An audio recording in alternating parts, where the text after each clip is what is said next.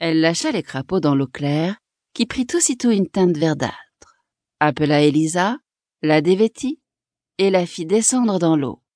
À l'instant, le premier crapaud se posa dans ses cheveux, le second sur son front, le troisième sur sa poitrine, sans qu'Elisa eût l'air seulement de s'en apercevoir.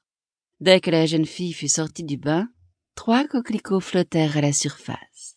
Si les bêtes n'avaient pas été venimeuses, elles se seraient changées en rose pourpre.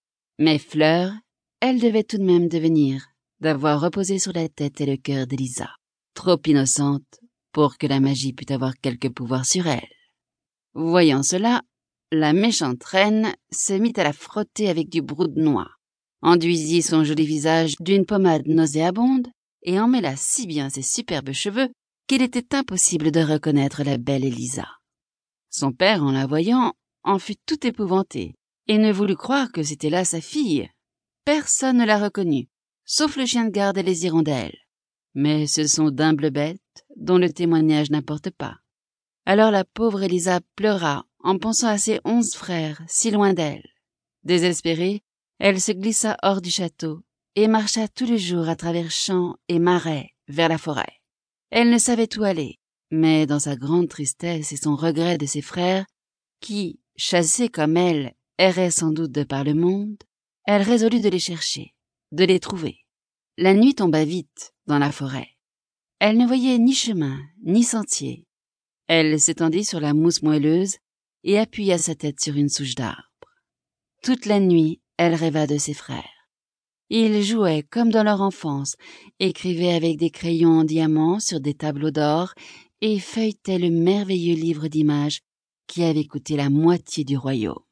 Mais sur les tableaux d'or, ils n'écrivaient pas comme autrefois seulement des héros et des traits, mais les hardis exploits accomplis, tout ce qu'ils avaient vu et vécu. Lorsqu'elle s'éveilla, le soleil était haut dans le ciel.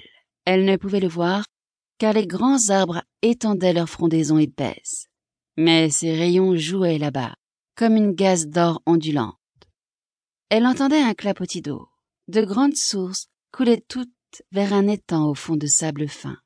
Des buissons épais l'entouraient, mais à un endroit, les cerfs avaient percé une large ouverture par laquelle Elisa put s'approcher de l'eau si limpide que, si le vent n'avait fait remuer les branches et les buissons, elle aurait pu les croire peints seulement au fond de l'eau, tant chaque feuille s'y reflétait clairement. Dès qu'elle y vit son propre visage, elle fut épouvantée. Si noir et si laid, mais quand elle eut mouillé sa petite main et s'en fut essuyer les yeux et le front, sa peau blanche réapparut. Alors elle retira tous ses vêtements et entra dans l'eau fraîche, et, vraiment, telle qu'elle était là, elle était la plus charmante fille de roi qui pût se trouver dans le monde. Une fois rhabillée, quand elle eut tressé ses longs cheveux, elle alla à la source jaillissante, but dans le creux de sa main, et s'enfonça plus profondément dans la forêt, sans savoir elle-même où aller. Elle pensait toujours à ses frères.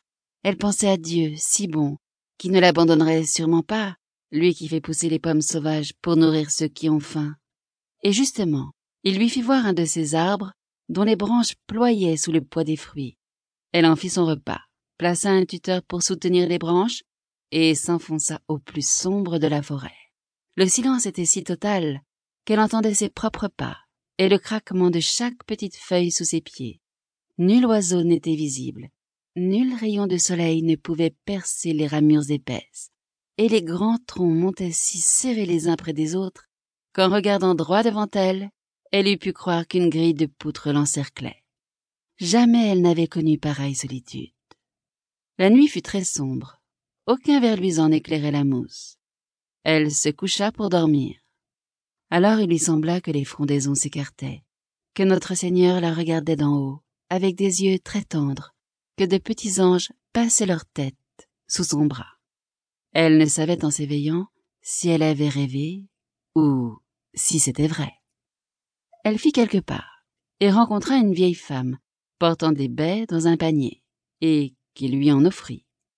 Elisa lui demanda si elle n'avait pas vu onze princes chevauchant à travers la forêt.